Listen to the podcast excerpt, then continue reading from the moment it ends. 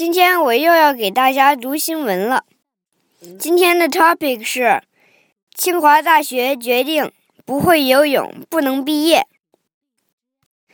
Students aiming to enter Tsinghua University this year had better be able to swim or be prepared to learn swimming and pass a swim test since the prestigious university will not grant bachelor's degrees if they cannot swim.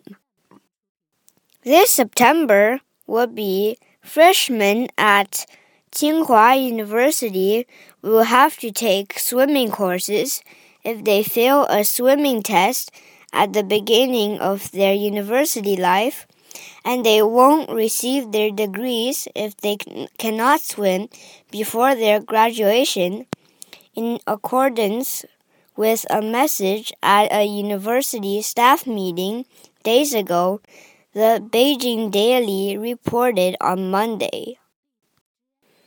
今年打算考取清华大学的学生，最好要会游泳。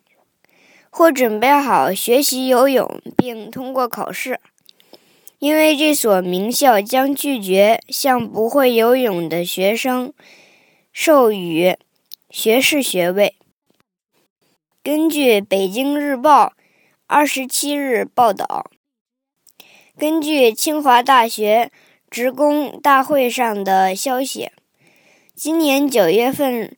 入学的新生如果在开学时没有通过游泳测试，那么将要参加游泳课。